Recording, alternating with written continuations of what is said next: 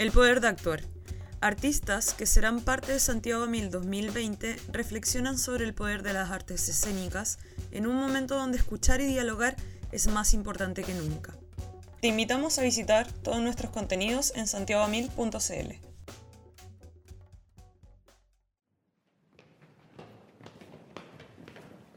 El teatro lo proponemos dramaturgos, directores, actores, diseñadores, técnicos, y lo termina el público, que voluntariamente se desplaza, acude, se reúne, ve y escucha lo que el teatro observa, analiza, modela y articula en una puesta en escena.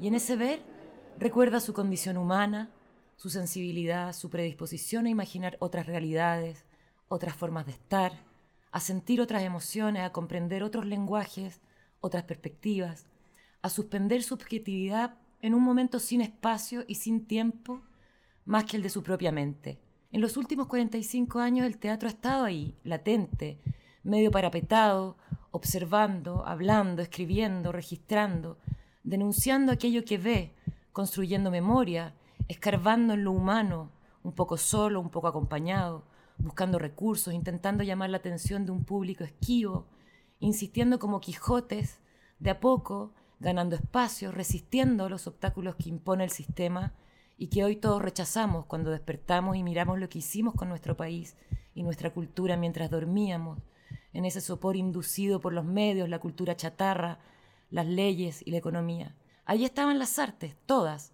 y el teatro intentando colarse en las mentes, en los espíritus, en los cuerpos, en sueños que parecían lejanos, que parecían anhelos, que parecían ingenuos o locos, y que hoy parecen realidades concretas de lo más razonables y de lo más evidentes.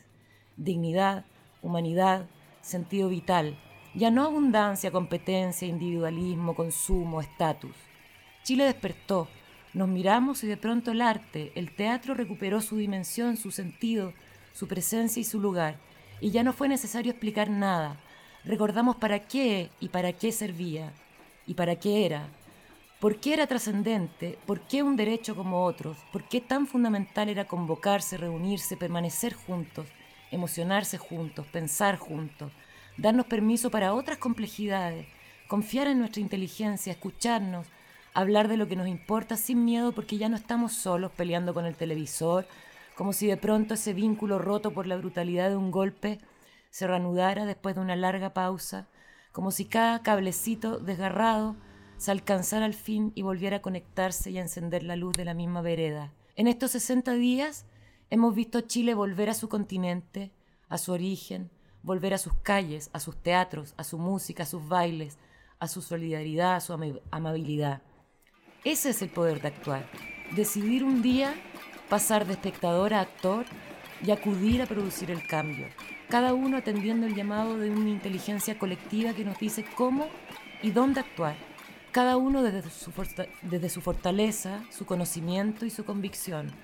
Todos imprescindibles, todos un todo.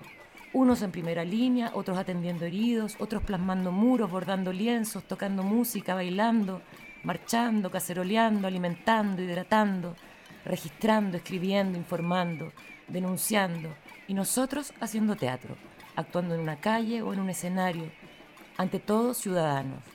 El teatro lo hacemos todos, los que lo consagramos como un oficio, los que lo proponemos, y cada mujer, cada hombre, cada joven y cada niño que después de la función vuelven a su casa un poco más tocados, un poco transformados, un poco más despiertos, a hablar de un mundo posible.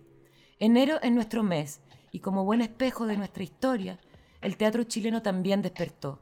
Y ahí vamos a estar esperándolos para seguir dibujando y exigiendo juntos el país y la cultura que queremos.